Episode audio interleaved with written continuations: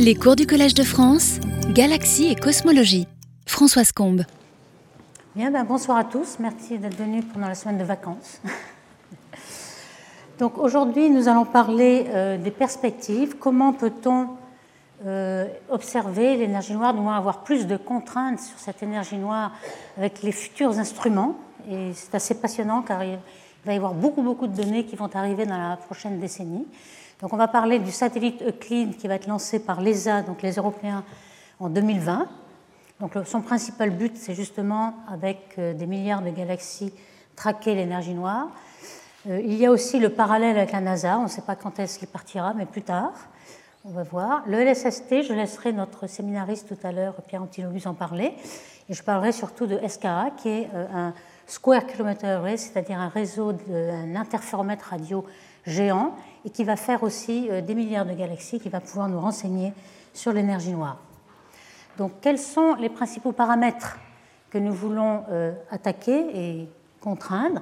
D'abord, comme on l'a vu dans ce précédent exposé, euh, l'énergie noire a une équation d'état qui est que la pression est égale à un certain W ρ. W est négatif, il y a une pression négative en fonction de la densité d'énergie.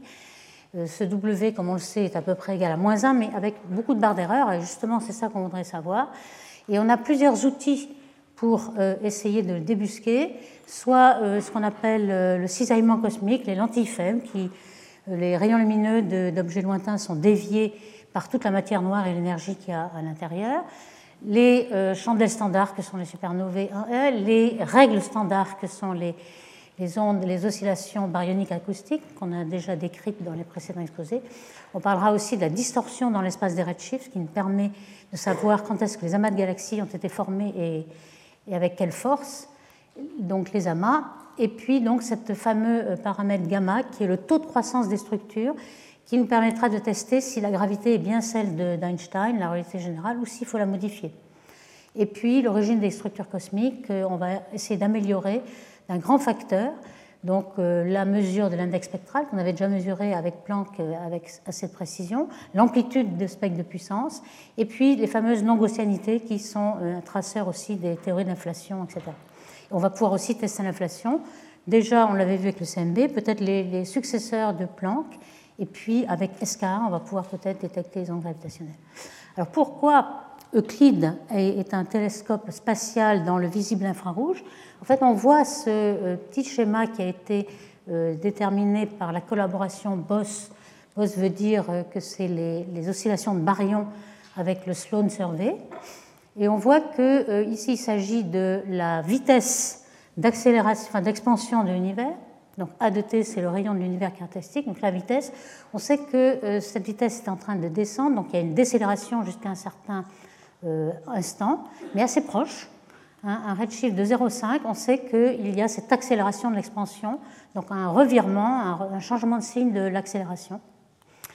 Et vous voyez qu'aujourd'hui, euh, on a beaucoup de barres d'erreur. On ne sait pas exactement, euh, avec grande précision, si, euh, par exemple, l'énergie noire va être une constante, il va y avoir une dynamique, etc.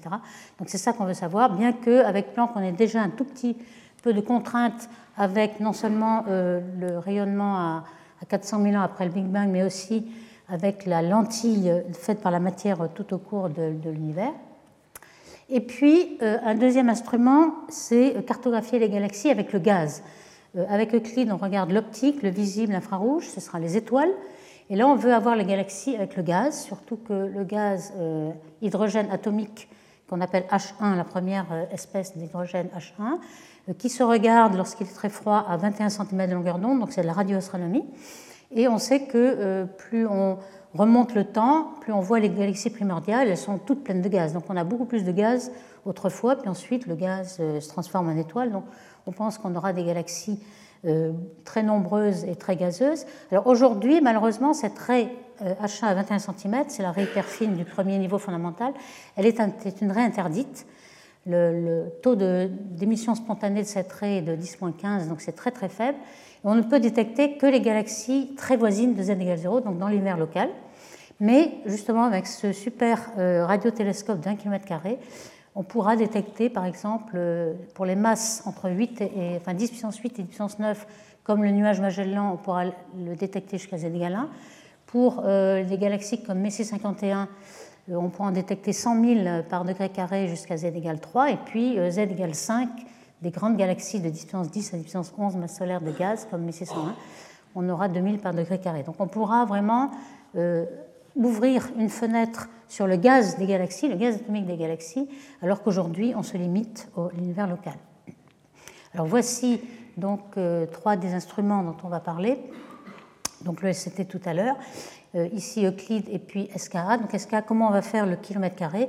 C'est par une succession à la fois soit de paraboles, petites paraboles qui vont être 12 mètres, 12 mètres, de diamètre, donc il va y en avoir des milliers, ou alors aussi des dipôles, ça dépend de la fréquence. On va voir que la fréquence va de 2 cm de longueur d'onde à 2 mètres. Donc euh, on aura des dipôles ou bien des, paraboles. Et le but, c'est d'avoir des milliards de galaxies, d'avoir une grande statistique, une grande précision sur cette oscillation des baryons pour donner une ordre de grandeur. Aujourd'hui, on a plutôt un million de galaxies, mais pas un milliard. Donc on a vraiment un saut.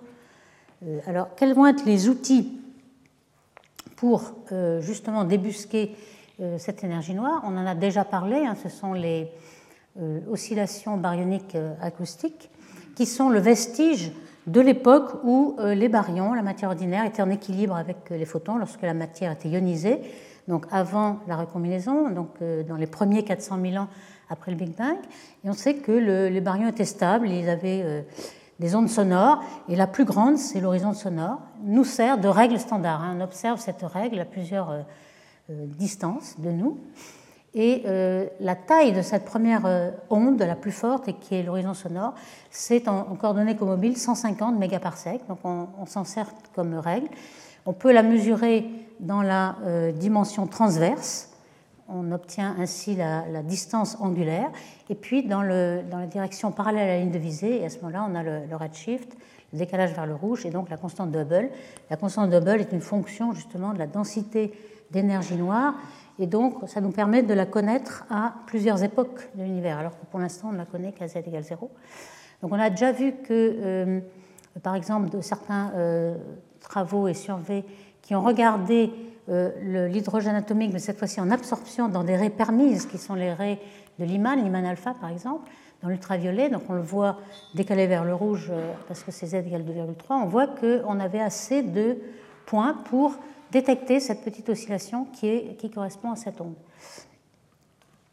Et on a vu aussi dans le, premier exposé, Eric Aubourg nous présentait euh, le résultat du, du Sloan, le BOSS, qui, euh, dans l'espace euh, des, rayons, des échelles linéaires, ici, S en mégaparsec, on voit qu'on le détecte vraiment, ici sont les points de mesure, ils sont toutefois corrigés, corrigés des vitesses particulières. On a symbolisé euh, par simulation euh, cette onde. Alors évidemment, il n'y en a pas qu'une seule, il y a tout un tas d'ondes qui se mélangent, mais on, l'a un peu symbolisé pour voir comment les vitesses particulières euh, perturbaient un peu cette onde. Et lorsqu'on corrige ces vitesses particulières qui sont tracées par ces flèches bleues que vous voyez ici, on arrive à régulariser un petit peu l'onde et avoir un signal sur bruit beaucoup plus grand sur ce premier pic qui est donc la première oscillation euh, baryonique que l'on voit. Alors ici, on n'a pas 150 parce qu'il y a le H-1, comme vous savez, H c'est la valeur de H sur 70, donc en fait H vaut 0,7, euh, pas sur 100 je veux dire, donc comme elle vaut 70 c'est 0,7, donc on a plutôt 150 euh, quand on connaît la valeur de H aujourd'hui, de H0. Alors si on se met en, transformé de Fourier dans l'espace des K, des nombres d'ondes, donc c'est l'inverse de la coordonnée d'espace, on a une fonction de corrélation P de K qu'on a déjà aussi euh, décrite, et on voit que euh, cette transformée de Fourier se euh, transmet par une certaine oscillation, et on voit que l'espace où ça oscille est de l'ordre de 0,1 dans le coordonnées de K, du nombre d'ondes. Alors, le deuxième outil, c'est ce qu'on appelle donc RSD pour, pour faire vite, hein, donc la distorsion dans l'espace des redshifts, donc dans la profondeur. Hein, on n'a pas dans le plan du ciel, on n'a que x, y. La, profondeur z, elle n'est obtenue que par euh, les vitesses, le redshift, les décalages vers le rouge. Et évidemment, lorsqu'on a un amas de galaxies, un puits de potentiel, cela va créer des, euh, une énergie cinétique des, galaxies qui forment l'amas. Et donc, on a cette distorsion. Si on l'interprète comme euh, expansion de Hubble, on a cette distorsion-là qu'on appelle doigt de Dieu, parce que c'est toujours quelque chose qui est dans la direction de la ligne de visée, et qui est très utile car c'est une façon de détecter l'amplitude des amas de galaxies, donc à quelle époque ils sont formés. Et donc c'est ce qui va nous renseigner sur le taux de croissance des galaxies et peut-être la gravité modifiée. Il y a aussi un deuxième effet plus faible, qu'on appelle l'effet Kaiser, qui est justement l'accrétion de matière, matière noire, matière visible, sur euh, l'amas de galaxies. Donc il y a d'abord la dispersion de vitesse, qui est due aux galaxies euh, en équilibre dans l'amas, et puis euh, cet effet Kaiser. Et l'ensemble nous permet d'avoir, par exemple, le biais. On sait que la matière ordinaire suit les, surdensités plus que la matière noire, par exemple, et on, mesure ce biais par, cet outil-là. Alors, par exemple, les simulations de cette distorsion. Vous voyez un petit peu, dans, les simulations, évidemment, on a la, coordonnée par la ligne de visée, puisqu'on on génère à trois dimensions les dimensions. Donc là, on voit bien une onde typique.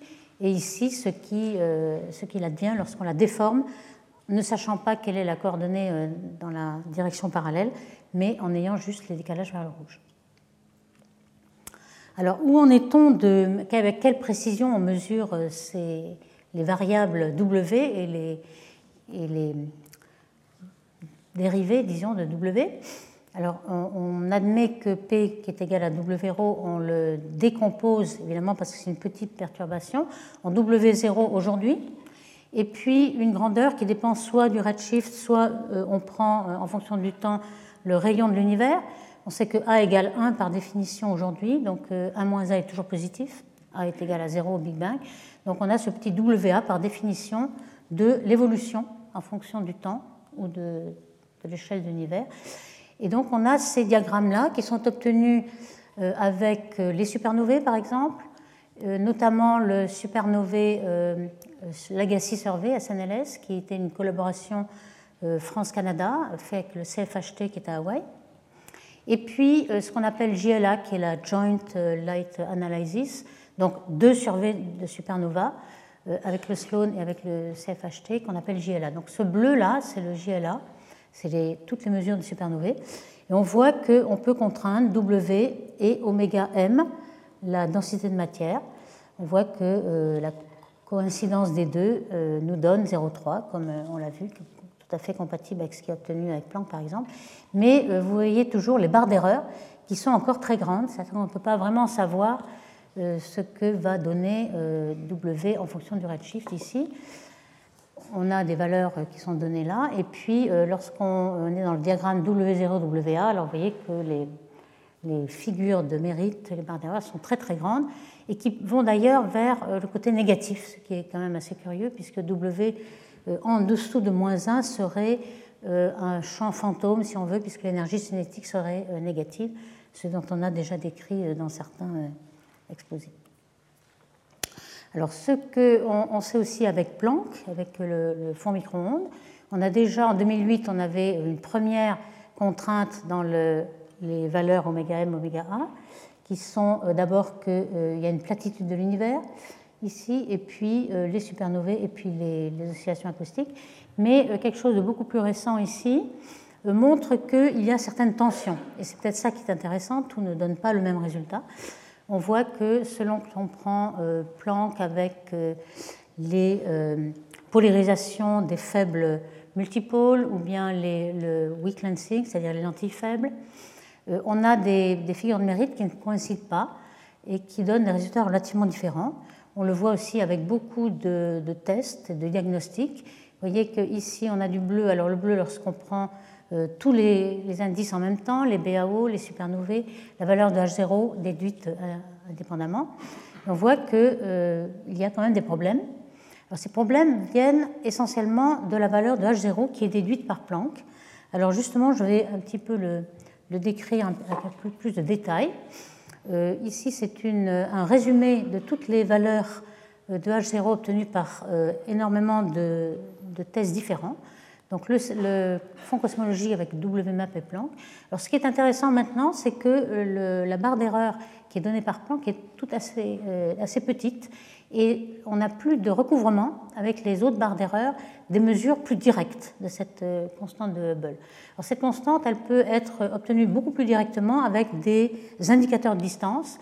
Les premiers sont des céphéides, qui sont des étoiles qui, à une certaine phase de leur vie, oscillent, leur enveloppe oscille, et leur période est fonction de la luminosité intrinsèque. C'est une relation qui a été obtenue par Mme Leavitt il, y a très longtemps. Et on a maintenant calibré ces céphéides de façon très précise. à certains moments, on pensait qu'elles dépendaient par exemple de la métallicité des étoiles. On l'a regardé dans les nuages Magellan où il y a de faibles métallicités. En fait, euh, tout ça a été bien calibré, il n'y a vraiment pas aucun doute. On trouve quelque chose qui est plutôt euh, plus près de 74-75 ici. Euh, de même qu'un projet avec le Hubble télescope, où il y a plusieurs indicateurs de distance, il y a des céphéides, il y a d'autres étoiles comme les RR Lyrae qui évoluent aussi. Donc ça, c'est des étoiles, donc quelque chose de direct. Vous avez aussi des mégamasers, ça c'est quelque chose d'intéressant, je vais le développer là. Bah, vous avez par exemple un des mégamasers proches, qui, euh, dans une galaxie 4258, ce sont des molécules d'eau, hein, H2O. Euh, pourquoi on l'appelle maser? C'est simplement un laser, mais en micro-ondes, donc maser. Ce sont des molécules d'eau qui rayonnent de façon cohérente et non pas incohérente. Donc les, les photons s'ajoutent non pas comme N, mais comme N2. Donc vous avez quelque chose de très très puissant vous avez ici un signal de, des masers ici, dans un disque d'accrétion autour d'un trou noir. Donc chaque galaxie a un trou noir central. Ici, celle-ci en a un. Vous avez un noyau actif avec un G. Et ce, ce disque d'accrétion est assez petit, hein, par exemple taille de système solaire ou à peine plus gros. Et donc euh, les, les, masers tournent très très vite. Et euh, l'essentiel de savoir, c'est que le signal est très très puissant. Donc on peut le regarder avec une interférométrie à très longue base, qu'on appelle VLBI, et qui se sert du rayon de la Terre pour avoir une très longue base, donc 3000 euh, ou 6000 km entre deux radiotélescopes dans plusieurs continents, ce qui nous permet d'avoir une résolution de la milliard seconde. Et avec ces, ces, masers qui tournent, on peut mesurer le mouvement propre. Donc en direct, on, les suit, et avec cette résolution, on a le mouvement propre. Donc là, la vitesse ne dépend pas de la distance. Vous mesurez la vitesse, vous mesurez la distance parcourue par ces masers, et vous avez la distance de la galaxie, puisque vous avez la distance angulaire que vous mesurez. Donc ça, c'est une méthode tout à fait directe, sans supposer aucun modèle, et qui vous donne euh, la constante de Hubble à plusieurs redshifts. Donc là, maintenant, on connaît beaucoup de mégamasers. Donc si je reviens en arrière, voici une des méthodes, et qui va être euh, justement euh, beaucoup développée avec SKA, le radiotélescope SKA. Donc une méthode vraiment directe. Une autre méthode aussi un peu plus indirecte, qui est celle des lentilles. Lorsqu'un quasar a une lentille forte devant lui, et donc il euh, on le voit avec plusieurs images du même quasar, et les diverses images pas, ne nous parviennent pas avec le même chemin optique. Donc il y a un délai, s'il y a par exemple une variation sur le quasar intrinsèque, on voit cette variation sur les diverses images avec un délai temporel, ce qui nous permet de mesurer les diverses distances et d'avoir aussi la constante de Hubble à plusieurs redshifts. On a des, quasars à, beaucoup de redshifts. On a aussi dans les amas de galaxies l'effet Sounev-Zeldovich qui nous permet aussi d'avoir la constante de Hubble. Donc vous voyez que toutes ces méthodes-là, l'intérêt, c'est qu'elles sont complètement indépendantes. Euh, il ne peut pas y avoir d'erreur systématique d'une méthode par rapport à l'autre. Ce serait un, complot, une coïncidence forte. Par contre, ce que nous donne le, fond cosmologique, c'est quelque chose d'indirect. Il ne mesure pas directement la constante cosmologique. Il, prend des, hypothèses a priori, d'un modèle standard, et par euh, euh, une certaine déduction, il en déduit la, la constante de Hubble. Et cette constante qui récemment euh, n'est plus du tout en accord, elle est plutôt de l'ordre de 65 euh, ou plus bas même, et donc euh, qui commence à être complètement en dehors de, des mesures directes. Alors à quoi serait, dû ce désaccord-là? Évidemment, c'est très intéressant, ça veut dire que les hypothèses qu'on a faites dans le modèle standard ne sont pas valables, donc on va peut-être pouvoir trouver quelque chose. Alors on pourrait penser que justement il y aurait une variation de delta W euh, en fonction du redshift de moins 0,23. Alors c'est ce qu'a euh, fait euh, Wayne Hu, par exemple, en 2016, dans ce, dans ce schéma-là. Il a essayé de montrer quelles étaient les implications de cette hypothèse de delta W sur la variation des, des BAO, des, oscillations baryoniques, des, de l'indication des supernovas, de la croissance des galaxies, etc. Et ce qu'on voit, c'est que ça, ne marche pas, c'est-à-dire que les autres indicateurs ne donnent pas du tout la même chose, ne sont pas en accord avec cette variation W. Alors je, vous rappelle ici hein, comment la constante de Hubble avec l'équation de Friedman dépend de 8 πg sur 3 ρ, et que ρ, vous avez la, une matière qui est bien connue, radiation, mais c'est justement ça qu'on veut mesurer, euh, ρ dE, et on suppose que par exemple l'univers est complètement plat, donc K égale 0, ça c'est le terme de courbure. par contre, une des solutions qui pourrait marcher, pas du tout dit que c'est celle-ci qui va marcher, mais enfin une qui, pourrait raccorder tous les indicateurs, ce serait de supposer qu'il y aurait un neutrino de plus. Par exemple, une espèce relativiste qui aurait une masse de l'ordre de l'électron-volt, relativiste au moment du découplage, et euh, qui euh, changerait un petit peu le résultat de Planck, qui a supposé qu'il y avait que trois neutrinos. Donc, euh, en faisant cette hypothèse, on voit que tous les autres indicateurs seraient en accord avec cette hypothèse. Donc, il est possible qu'il y ait un neutrino de plus, par exemple. Donc, ça, c'est vraiment intéressant de voir que la, la, mesure de Planck indirecte ne colle pas du tout avec les mesures d'H0 locales. Alors, une autre quantité qu'on va vouloir mesurer, c'est le fameux gamma, Comment on, définit ce gamma? Alors, euh, on a euh, un contraste de densité que vous voyez ici dans une simulation. On voit qu'au début, euh, les baryons sont, disposés de façon homogène, puis peu à peu, il y a une croissance des structures. Et cette croissance, on l'indique avec delta. Le delta, c'est delta rho sur rho, le contraste de densité, qui croît en gros comme le, le rayon de l'univers, A de t. On peut en déduire l'équation. Et ce fameux gamma, c'est justement le taux de croissance en fonction de A qui va pouvoir varier si on a juste la gravité d'Einstein ou la gravité modifiée. Donc ceci, on va pouvoir l'avoir avec euh, la mesure de la distorsion dans l'espace de redshift ou la mesure des lentilles faibles ou, d'autres euh, cumulées. Alors c'est ce qu'on va faire avec euh, le, satellite Euclide. Alors qu'est-ce que c'est Euclide? C'est une mission essentiellement européenne. Il y a quelques collaborations des Américains, mais c'est l'ESA qui va le lancer. C'est un télescope spatial, pourquoi? Parce qu'on veut avoir énormément de résolution spatiale, donc un peu comme le Hubble qui s'affranchit de l'atmosphère. L'atmosphère, comme vous le savez, brouille euh, toutes les images. Ici, on aura un pixel de 0,1 arc seconde, alors que le signe sur Terre, c'est 1 à 2 secondes. Donc euh, le but, c'est d'aller dans l'espace pour avoir énormément de précision sur les images, donc faire par exemple des lentilles faibles, avoir une déformation de ces galaxies on aura un grand champ, donc c'est la grosse différence avec le, télescope de Hubble, qui était aussi un télescope dans l'espace, mais de 2 mètres, et qui avait un tout petit champ. Donc on a fait des champs profonds, mais c'était 3 minutes d'arc par 3 minutes d'arc, donc on n'a pas du tout euh, cartographié tout le ciel. Ici, le but, c'est de cartographier une grande partie du ciel, 15 000 degrés carrés, par rapport à euh, des minutes carrées qu'a fait euh, cartographier Hubble. Donc on voit que c'est vraiment un but complètement différent avec des grandes caméras hein, de, CCD, 570 mégapixels, et un champ de vue qui est 1 degré carré presque, donc très différent de la minute carrée. Et puis, à la fois dans le visible pour euh, des redshifts assez faibles, et lorsqu'on veut remonter un peu le temps, on aura aussi l'infrarouge euh, décalé vers le rouge, donc euh, avec une photométrie et une spectrométrie, photométrie avec trois bandes. Donc sans doute lancé en 2020, pour l'instant il n'a toujours pas de retard, et il sera au point de Lagrange, L2, là où sont déjà euh, Planck et Herschel par exemple. On aura, évidemment, la mission va durer euh, un peu plus de 6 ans. L'essentiel, c'est de regarder les galaxies et de débusquer de l'énergie noire, mais il y aura aussi quelques exoplanètes et des supernovae, et un champ plus profond, avec deux magnitudes de plus dans un petit espace. Alors voici euh, en gros le, les caractéristiques en plus en détail. On a ces deux grands surveys, un grand survey un peu plus superficiel et un plus profond, mais plus petit, et surtout 12 milliards de sources. 12 milliards de sources et 50 milliards de redshift. Alors évidemment, euh, le télescope est un peu petit, donc pour avoir des spectres, c'est pas très facile, il faut de la sensibilité. Donc un grand nombre de redshift sera obtenu au sol, soit avec le CFH, soit avec les eaux, euh, soit euh, avec le télescope japonais.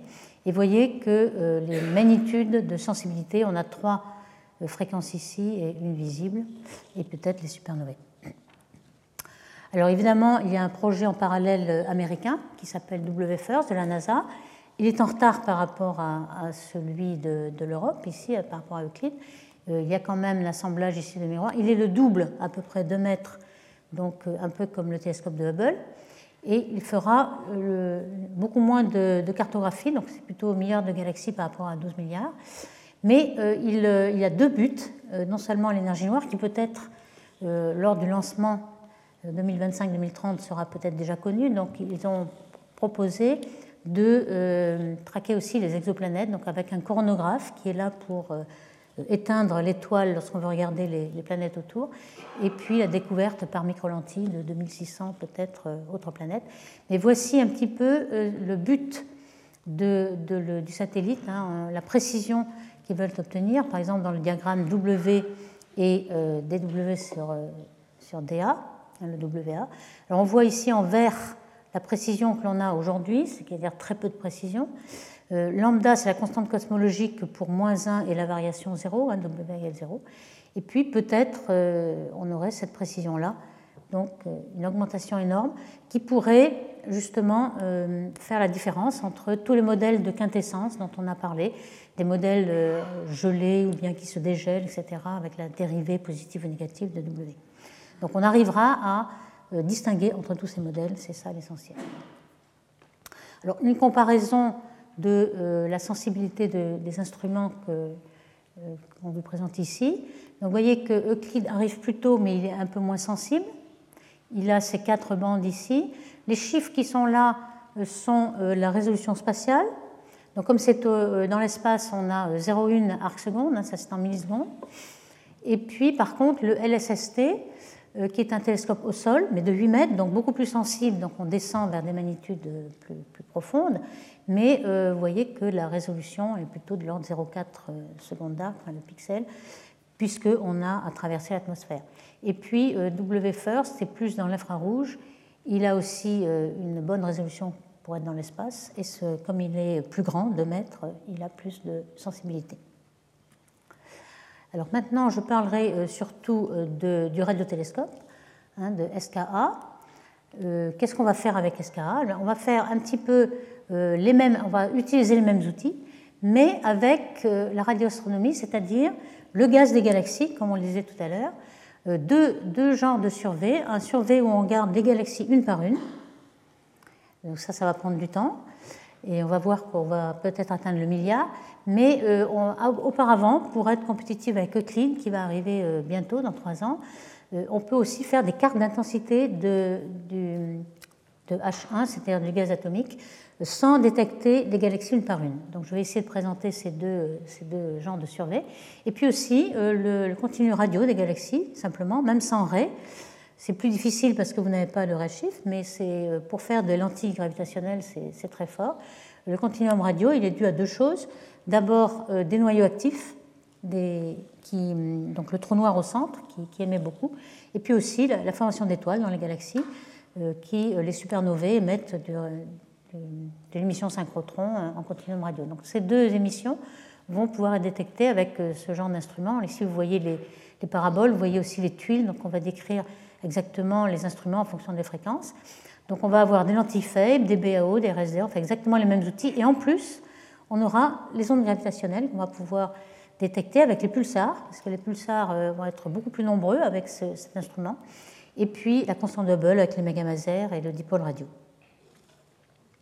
Donc pour euh, l'outil BAO, alors il y a plusieurs étapes dans SKA. SKA est un instrument qui va commencer en 2020 aussi. Mais comme il est fait par morceaux, hein, il y a des petites antennes, on reconstruit la surface peu à peu. On a une première phase SK1 et puis la dernière phase SK2 qui aura euh, toute l'air, euh, la surface voulue. Donc avec le SK1 qui va venir vraiment très vite, on va pouvoir faire trois surveys avec un survey assez superficiel mais qui aura pratiquement tout le ciel, c'est-à-dire trois pistes éradiants, hein, le ciel faisant quatre pistes éradiants. Comme l'instrument est au sud, on verra surtout l'hémisphère sud. L'instrument va être euh, une partie en Australie, une partie en Afrique du Sud. On aura dans les premiers temps 4 millions de galaxies en survey galaxies une par une jusqu'à 0,2, 2 millions avec 5000 degrés carrés et 400 000. Et vous voyez que les redshifts euh, choisis sont euh, justement ceux qui entourent le z égale 0,5 où on a l'énergie noire qui commence à dominer. On va avoir cette, ce genre de P de K, c'est-à-dire la, fonction de corrélation. Et euh, voici en gros les volumes qui vont être euh, euh, couverts. Un très très grand volume avec à moyenne fréquence. Alors ici, IM, ça veut dire intensity mapping, c'est-à-dire la carte de l'hydrogène atomique, mais sans détecter les galaxies une par une. Alors ça, c'est celui qui fait le plus gros volume, évidemment. Et puis, galaxie par galaxie, mais avec le SCA2, euh, l'ensemble de SCA, les volumes de SCA seront beaucoup plus grands que ce que pourra faire Euclide. Ça, c'est très intéressant. On aura euh, plus de statistiques en gaz atomique, Euclide, et puis d'autres surveys qui sont le Dark Energy Survey qui est déjà en cours, optique au sol, le survey de, Sloan, et puis WFIRST, comme vous voyez, n'aura moins de volume car il a un champ plus petit. Alors, qu'est-ce que c'est que cette carte d'intensité ou intensité mapping en anglais? Euh, voici la, méthode. Hein. C'est une méthode qui voudrait aller plus vite. Euh, on a par exemple dans une carte ici euh, un grand nombre de galaxies. Chaque point est une galaxie que l'on peut détecter avec sa raie par effet Doppler, par décalage vers le rouge, de l'hydrogène atomique. Mais si on n'a pas envie de connaître exactement galaxie par galaxie pour un million un milliard de galaxies, on peut se contenter, et ça va plus vite, de faire un survey rapide de pixels. Et dans chaque pixel, vous aurez un grand nombre de galaxies qui va contribuer au signal, mais qui ne seront pas individualisées. Alors là, il y a quand même un problème, c'est que euh, d'abord, il faut être au-dessus du bruit de variance cosmique, du bruit carrément de statistique. Alors vous voyez ici le nombre de galaxies en fonction du redshift. On voit que le, bruit statistique, c'est celui-là en pointillé, et que euh, la première étape de ce cas sera au-dessus du bruit seulement jusqu'à z égale 0,1. Euh, et puis euh, la deuxième étape de ce cas pourrait être au-dessus du bruit pour l'ensemble jusqu'à z égale 2. Donc on, va y aller en étapes. Et puis surtout, un euh, gros problème, c'est qu'on a des avant-plans. Si on ne détecte pas une galaxie par galaxie, il faut soustraire les avant-plans à l'intensité euh, d'hydrogène atomique à chaque redshift. Alors évidemment, on sait à quel redshift ça correspond car on a des bandes de fréquences. Par contre, euh, il y a des avant-plans qui euh, émettent en continu, donc toutes les fréquences. Et euh, ces avant-plans représentent mille fois plus en intensité que le signal attendu. Et ça va être une des grosses, grosses difficultés. On a déjà des essais aujourd'hui avec des, avec des précurseurs. Mais ceci est très difficile. Alors vous allez me dire, pour le fond cosmologique, on l'a déjà fait, puisque on a détecté des fluctuations qui sont à 10-5 du flux du, champ du fond cosmologique à, 3 degrés K. Oui, mais pour le fond cosmique, c'est beaucoup plus facile parce que euh, le, signal, il est un corps noir parfait. C'est vraiment un rayonnement de corps noir. Donc, euh, si on fait le spectre des, rayonnements d'avant-plan, que ce soit synchrotron, la Voie lactée, le dipôle, etc., on arrive à les soustraire assez facilement. Ici, pas du tout. Le, signal euh, n'a pas du tout la forme d'un corps noir et c'est assez difficile de, de le mélanger. Donc on, est en train, en ce moment, d'essayer de trouver des algorithmes qui peuvent justement le soustraire. Alors voici un, premier résultat de cette carte intensité qui a été faite en 2014 avec une antenne unique qui est le Green Bank Telescope, GBT, qui fait 100 mètres de diamètre, qui est aux États-Unis, euh, dans, une région qui s'appelle Green Bank justement. Alors vous voyez ici l'intensité euh, du, fond, des avant-plans en fait, et euh, le signal qu'on veut mesurer, c'est en rouge ici. Donc ici, on a des, des surveys avec des barres d'erreur qui ont été faites. Et on arrive à peine à détecter le signal et à essayer de, soustraire les avant-plans. vous voyez, la difficulté est assez grande. Alors, dans ce petit diagramme, on regarde un peu l'intérêt de détecter ce signal avec soit une antenne unique, c'est-à-dire une antenne de 100 mètres par exemple, ou les antennes de SKA qui feront à peu près 12 ou 15 mètres selon le cas, et puis de le, faire en mode interférométrique où on regarde seulement les hautes fréquences spatiales. Dans un interféromètre, on n'est pas du tout sensible à des basses fréquences auxquelles sont sensibles les antennes uniques. En effet, euh, lorsque vous avez deux antennes qui peuvent se rapprocher, elles ne peuvent pas se toucher, et donc on n'arrive pas à avoir les lignes de base plus petites que la taille de l'antenne. Donc tout ça, ça se montre ici. Vous avez le bruit ici en fonction de l'échelle spatiale, c'est-à-dire le nombre d'ondes, l'inverse de l'échelle. Ici, vous avez les hautes échelles spatiales, donc la haute résolution. Ici, les basses résolutions. Donc, vous voyez une parabole unique, hein, ce qu'on appelle dish, une parabole unique, euh, ici, euh, est très sensible à un bas bruit jusqu'à la, tâche de diffraction, jusqu'à sa résolution maxi. Et puis ensuite arrive euh, l'interféromètre qui, prend le relais, en quelque sorte, puisqu'on peut rapprocher les deux antennes. Donc, justement, lorsqu'on regarde le P de K des, des BAO, celui qu'on veut regarder, c'est justement l'intérêt est à, exactement à ces valeurs de K qui sont 0,1 et qui sont à la limite entre euh, les antennes uniques et l'interféromètre. Donc il faudra faire un peu les deux. on, fera euh, fonctionner le, radiotélescope soit en interféromètre, soit aussi en regardant le même objet n fois avec la antenne. Ça fait la même surface, mais c'est l'antenne unique. On a tous les espacements courts, on a tout donc tout ça est en train de se de, s'être étudié pour, pour, être prêt lorsque SK va arriver. Alors pour l'instant, euh, voici où on en est, ce qui est, pas, ce qui est vraiment très très bruité. Ici, on a en fonction du redshift euh, la quantité de H1 dans l'univers. Par exemple, comment varie la densité d'hydrogène atomique dans l'univers, euh, dans les galaxies et, juste à côté. Eh bien, euh, vous voyez que ce qu'on connaît exactement, c'est uniquement en rouge, qui sont les, les surveys qu'on a fait avec des antennes comme Arecibo ou comme Nancy, par exemple, à z égale 0, puisqu'on est sensible dans cette règle à z égale 0 ici. Donc là, c'est très précis. Mais ensuite, euh, dès qu'on est à, grand redshift, euh, on voit ici ces points-là euh, sont détectés en Rayleigh alpha par absorption, donc c'est aussi de l'hydrogène atomique, mais c'est des répermises qui sont vues en absorption devant des quasars. Et ce qu'on appelle DLA, c'est damped, ça veut dire que c'est saturé, ça veut dire qu'on est en présence d'une galaxie qui est devant la ligne de visée. Donc avec toutes ces mesures-là, on a pu avoir ces barres d'erreur-là, qui sont géantes et qui ne nous disent pas grand-chose en fait, sauf qu'on est à à peu près, vous voyez, un modèle possible serait ici, donc c'est compatible avec le modèle, et pratiquement tout serait compatible avec ce modèle. Ici, on a d'autres observations aussi en absorption de Lyman alpha, mais on n'a aucune observation directe d'émission, on a plutôt des absorptions, euh, et c'est ça qu'on voudrait avoir avec le SK. Alors voici des simulations qui sont faites justement de mesures de ces BAO, hein, les BAO qui sont près du, du fond cosmologique et qu'on retrouve dans les galaxies, euh, avec plusieurs instruments. Alors, il y a des antennes, comme par exemple l'antenne Bingo, qui est en train d'être construite en Uruguay, là, dans, dans une carrière. Euh, on voit qu'on euh, a encore pas mal de barres d'erreur assez grandes dans, ce, dans, cette zone où on veut mesurer le BAO. MIRCAT est un précurseur de SCA en Afrique du Sud. On voit qu'on arrive à améliorer. Et puis, la première phase de SCA, on voit qu'on aura un bruit qui sera à peu près sensible, euh, à peu près comparable à ce que fera Euclide à la même période dans les années 2020. Donc soit euh, à haute fréquence, soit à basse fréquence. Donc euh, c'est assez prometteur.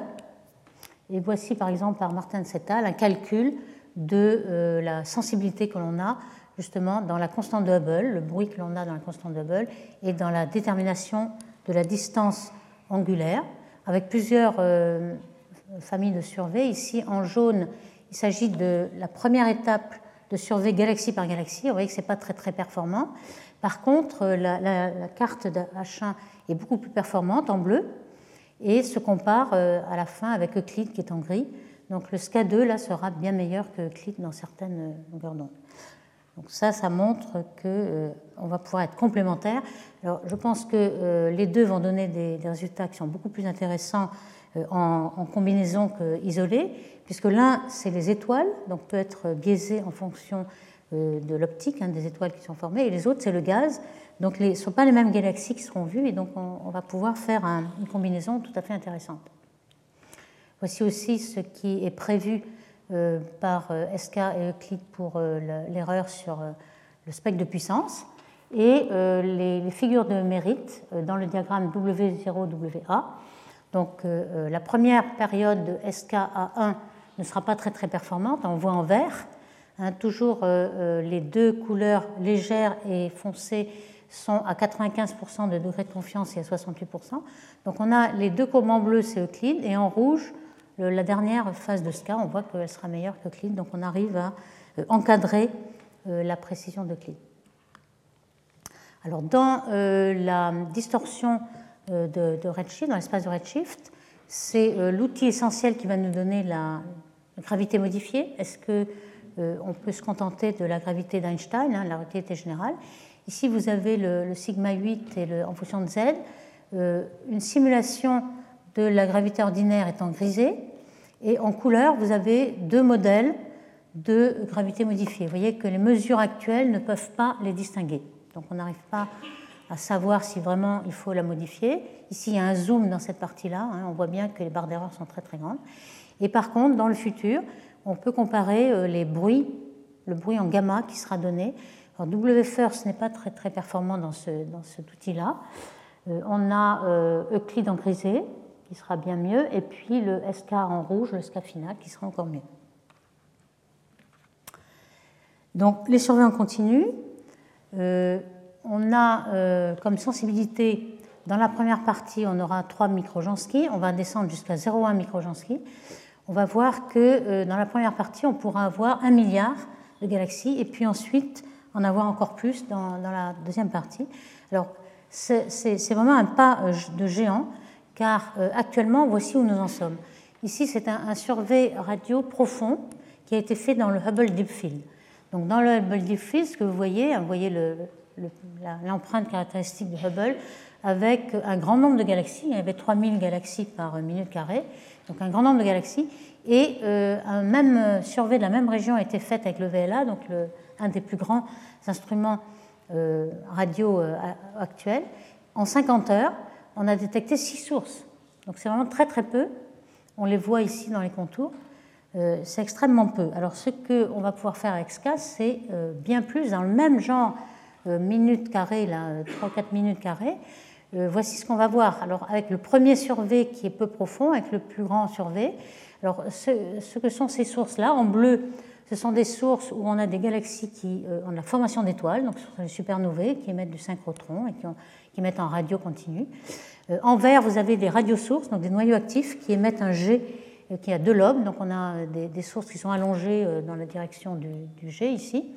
Donc il y a deux, types de radiosources. Il y a des radiosources, euh, bon, je ne rentre pas dans les détails, mais qui sont plus faibles et qui sont plus nombreuses, ce sont les vertes. Et puis les FR2 qui sont plus fortes, mais beaucoup moins nombreuses. On les voit en rouge ici. Donc dans des champs de 2 ou 3 minutes carrées, on en aura quelques-unes. Évidemment, lorsqu'on aura des milliers de degrés carrés, on aura beaucoup plus. Mais voyez la différence avec un champ où on avait aujourd'hui 6 sources et là, on en a des milliers. Donc on aura vraiment une possibilité de faire des, des surveys et des statistiques bien plus grandes. Par exemple, on pourra euh, détecter le dipôle radio. Vous avez déjà détecté le dipôle euh, dans le fond cosmologique du CMB, qui est juste euh, la, traduction de notre mouvement par rapport au fond cosmologique. Hein, la galaxie, le groupe local, bouge avec 600 km par seconde dans une direction. Donc on a pu le mesurer avec le CMB et en radio, on peut le mesurer parce qu'on a, on a tout le ciel, donc on a un grand nombre de sources radio. Jusqu'à présent, c'est assez bruité. On a mesuré un dipôle qui fait quatre fois le dipôle du CMB. On se demande si c'est du bruit ou si c'est vrai. Et euh, la direction n'est pas tout à fait la même. Donc est-ce que ça va euh, subsister lorsqu'on aura des, millions et des milliards de sources euh, Ou, faudra-t-il supposer un autre phénomène comme le curvaton, etc., pour montrer que le dipôle n'est pas le même? Ici, on a des simulations de ce dipôle. Si jamais il reste égal à 4, on aura plus de précision. S'il est égal à 1, on aura cette précision-là avec le SK1, SK2. Donc on pourra vraiment progresser sur cette question du dipôle radio. Euh, les lentilles faibles aussi, euh, vous voyez que euh, la forme des radiosources est particulière, notamment les noyaux actifs. Donc c'est assez facile de regarder s'il y a des déformations du champ par des lentilles. Alors par exemple, quand on compare le nombre de sources avec Euclide et avec SK2, on voit que Euclide a beaucoup plus de sources, et la, la courbe en rose là, beaucoup plus de sources à z égale 1, mais ensuite à grand Z, c'est euh, les radios qui redominent. Donc c'est tout à fait complémentaire, on pourra avoir des renseignements euh, bien meilleurs avec les deux. Ici, euh, on pourra avoir aussi la, non-gaussianité, on, on, atteint des échelles qui sont à grand redshift au-delà de l'horizon à cette époque-là. ici, on a une zone où euh, qui est encore permise par Planck, hein, qui a donné le, sigma à, 7 environ. Donc ici, euh, tout ça, se serait permis. Et on voit qu'on va restreindre euh, l'espace possible et peut-être détecter CFNL ou alors donner un, bruit beaucoup plus faible avec le SKA. Donc la simulation du ciel a été faite. Hein. dans une minute carrée, on s'attend à trouver toutes ces sources-là en H1 et en molécules et puis la détection des non-gaussianités. Alors ici, euh, on commence déjà avec des précurseurs de SKA qui existent déjà, un LOFAR, on va le présenter tout à l'heure, qui est un, LOFAR, ça veut dire Low Frequency Array. Euh, c'est un instrument qui existe déjà aux Pays-Bas et dont on a des stations aussi à Nancy, en France, euh, en Sologne. Il y en a des, stations en Suède, en Allemagne, etc. Et il commence déjà à regarder ces non-gaussianités, par exemple ici la fonction de corrélation en fonction des multipôles. Donc les faibles multipôles, donc les grandes échelles, on voit qu'il y a euh, possibilité de détecter euh, si euh, la non-gaussianité est non nulle. au-delà de la variance cosmique. La variance cosmique, c'est tout le grisé ici. Alors, je vous avais dit qu'il y avait aussi d'autres indicateurs, notamment les pulsars. Ça, c'est quelque chose qui est tout à fait particulier à SKA, qui ne sera pas fait du tout par Euclide. les pulsars, vous voyez, ce sont des, des petites étoiles à neutrons qui tournent sur elles-mêmes et qui envoient des pulses régulièrement avec une fréquence euh, d'horlogerie, hein, une seconde. Et euh, ce qu'on appelle time of arrival, c'est-à-dire qu'on essaie de suivre à quel moment ils arrivent, car s'ils sont en retard, ça veut dire que euh, l'espace entre le pulsar et nous aura peut-être été allongé par une onde gravitationnelle. Donc on va se servir des pulsars pour détecter les ondes gravitationnelles. Alors qu'est-ce que c'est? Il, y a deux, il y a deux sortes de pulsars en fait. Hein, le pulsar, c'est une étoile à neutrons, euh, un résidu lorsque une étoile massive a explosé en supernovae, comme le crabe, euh, dont les Chinois ont vu l'explosion en l'an 1000. Hein.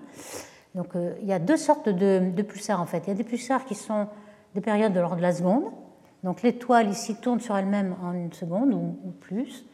Et l'axe de rotation n'est pas l'axe du, du dipôle magnétique.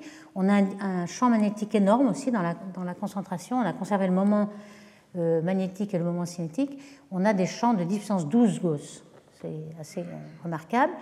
Et puis, euh, on s'aperçoit on s'est aperçu euh, il y a une dizaine d'années ou plus, qu'on a une autre catégorie de pulsars qui est le pulsar milliseconde, vraiment mille fois plus vite.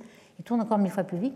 Et ce sont des pulsars évolués, âgés, si vous voulez des pulsars qui sont euh, réactivés par leurs compagnons. Alors on sait que la moitié des étoiles est binaire, donc euh, ça arrive fréquemment. Il y a un compagnon qui, dans un stage de sa vie, euh, son enveloppe dépasse le lobe de roche et il y a de la matière qui tombe sur l'étoile à neutrons et qui fait tourner encore plus vite cette étoile à neutrons. Comme cette étoile à neutrons est assez évoluée, son champ magnétique s'est déjà un petit peu évaporé, il est 10 puissance 8 ou 10 puissance 12, et donc la durée de vie de, ce pulsar milliseconde est beaucoup plus grande, vu qu'il rayonne beaucoup moins euh, à cause de son champ B faible. Donc si la durée de vie d'un pulsar isolé qui n'est pas en binaire est de 100 millions d'années, euh, lorsqu'il est milliseconde, euh, il peut durer des milliards d'années. Donc on a un certain grand nombre de, pulsars millisecondes. Alors vous voyez ici le, diagramme période et puis variation de la période. On a tous les pulsars normaux qui sont dans la, seconde, environ la seconde, et dont euh, la, période varie beaucoup, c'est-à-dire qu'ils rayonnent beaucoup et ils ralentissent. Par contre, dès qu'ils sont recyclés par leur binaire, ils arrivent à la milliseconde, donc euh, ils tournent beaucoup plus vite, et ils se ralentissent beaucoup moins, parce qu'ils rayonnent beaucoup moins. Donc ce sont ceux, ceux-là qui, par exemple, un des millisecondes pulsars qu'on a observé beaucoup, là, qui est très connu, vous voyez qu'on a le 13e chiffre, qui est très très précis, et ce 13e chiffre, là, toutes les demi-heures, il augmente de 1. Mais euh, comme il y a au moins 13 chiffres, les six premiers là, dans la liste euh, restent les mêmes pendant 1000 ans. Donc c'est ça qu'on va regarder.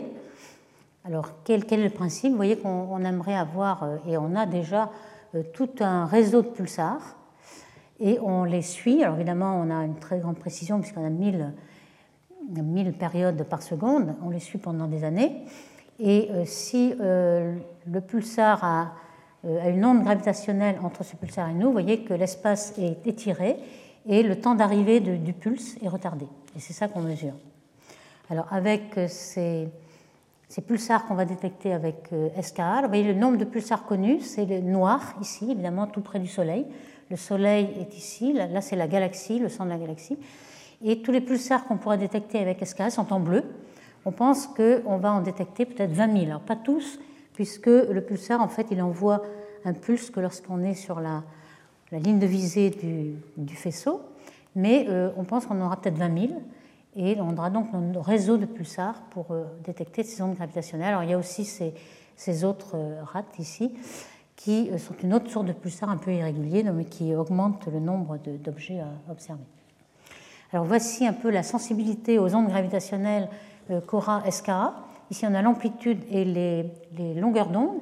Alors, vous savez que l'an dernier, on a détecté, grâce à, LIGO et Virgo, euh, les, ondes de très haute fréquence, hein, qui sont 10 Hz, qui sont des euh, fusions de trous noirs de masse euh, stellaire, ou 20 ou 30 masses stellaires.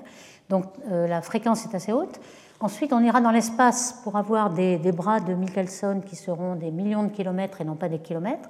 On pourra détecter des, trous noirs supermassifs qui auront des fréquences beaucoup plus basses, de 0,01 Hz. Et puis ici, les pulsars, ce sera en fait avec les pulsars, on a des, bras de levier, donc des bras de Michelson, si vous voulez, qui sont de l'ordre de l'année-lumière, donc ce sera beaucoup plus grand.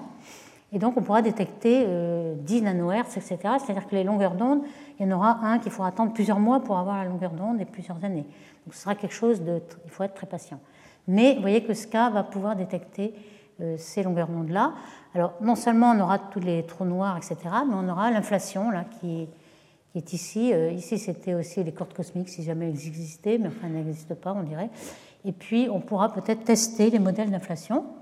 Hein, ici, Pierre-Henny, par exemple, a fait un calcul euh, de euh, plusieurs euh, modèles d'inflation. On voit que la sensibilité de SCA va être bonne pour avoir le, modèle d'inflation de Starobinski, par exemple.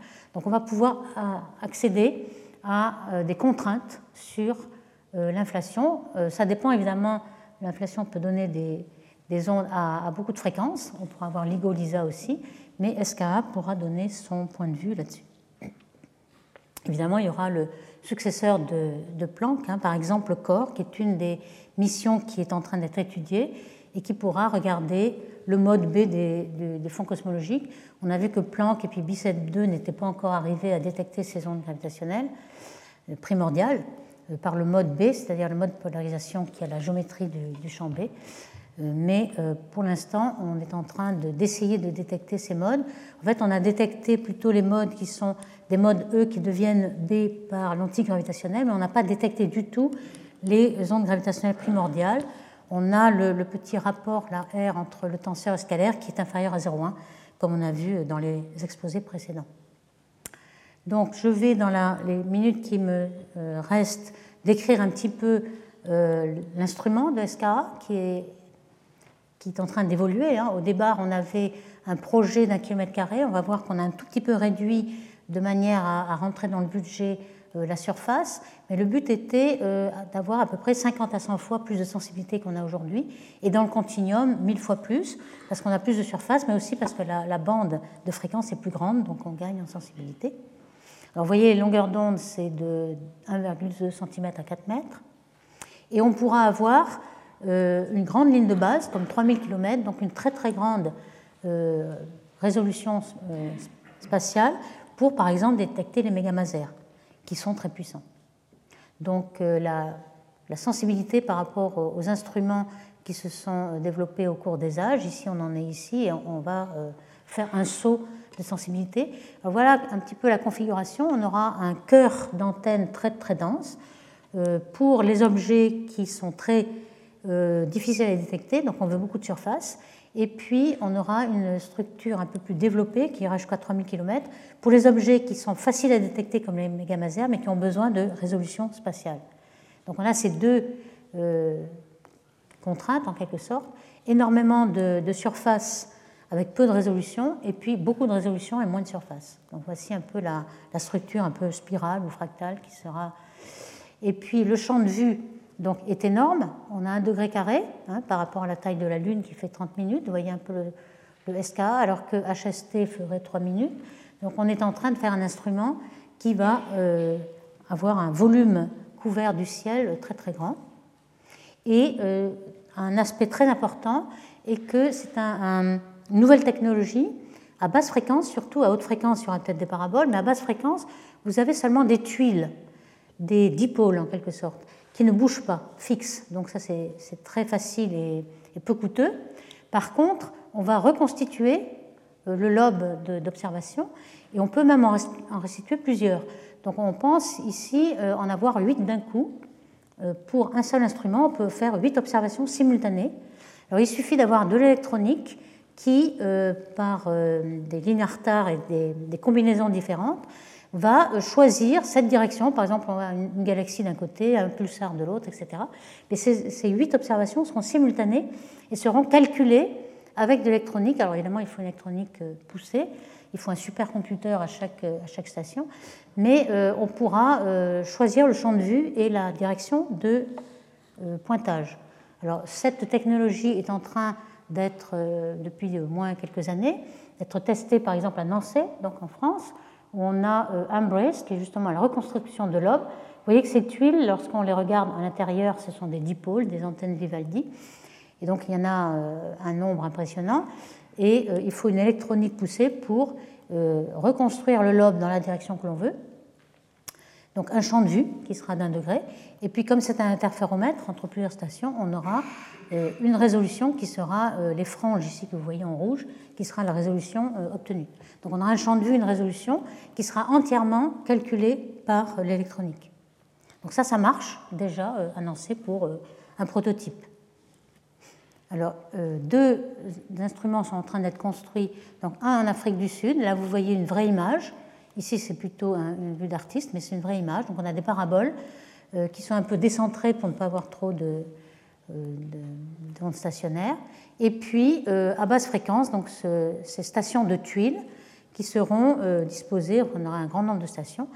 Et à, la fin, pour le SCA2 final, on aura vraiment un kilomètre carré de surface équivalente collectrice. Et puis, on aura en Australie ces très basses fréquences avec des dipôles qui seront distribués dans des déserts, évidemment, euh, loin des perturbations euh, euh, de radio, et puis des paraboles aussi. Donc, selon la fréquence, hein, haute fréquence des paraboles et basse fréquence des dipôles. Alors, en 2015, il y a eu une restructuration de l'instrument pour que le coût initial, qui était d'un milliard, rentre dans l'enveloppe de 650 euros.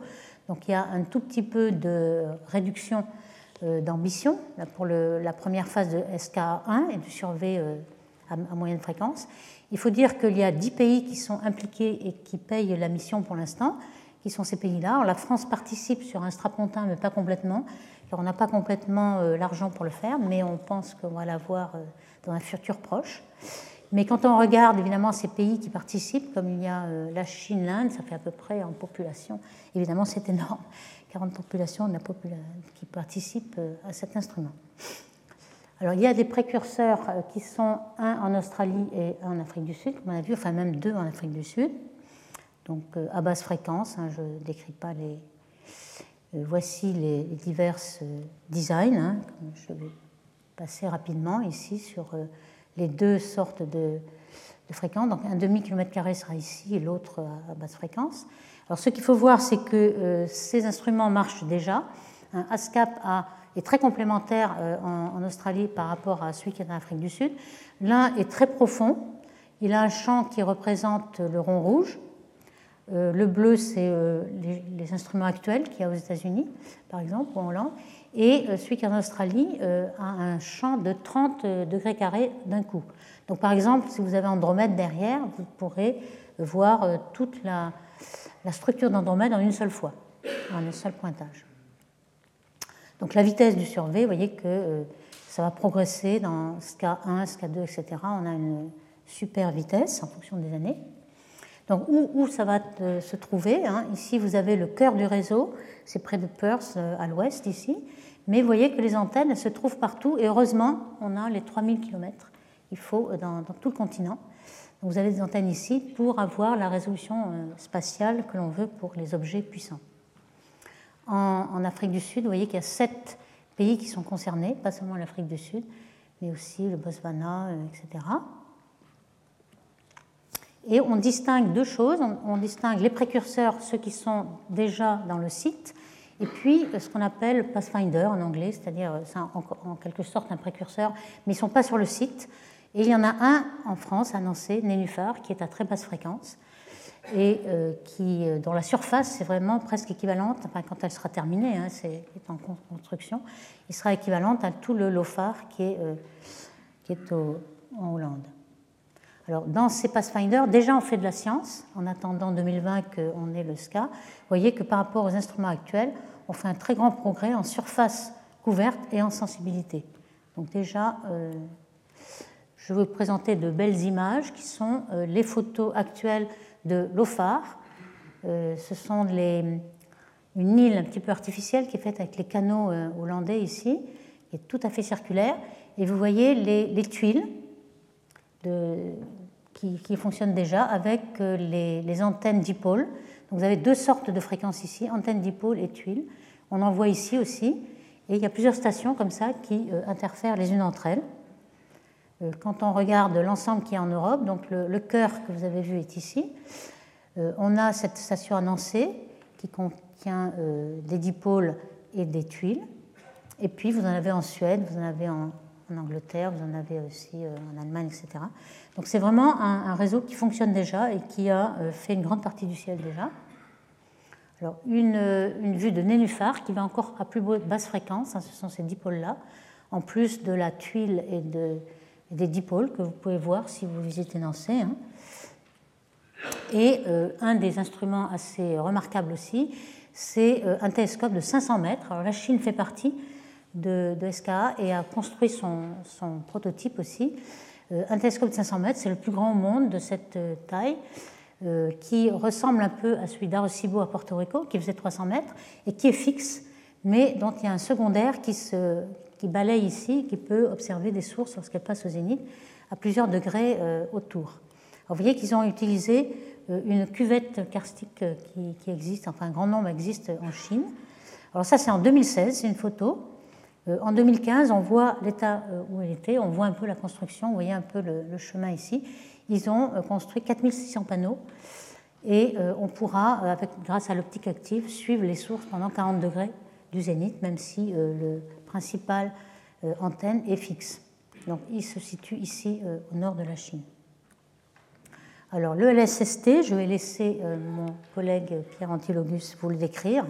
C'est les 3, 3 gigapixels de la caméra, hein, on va en entendre parler. Et surtout la grosse différence, c'est qu'on va avoir l'aspect temporel. Toutes les sources variables vont être...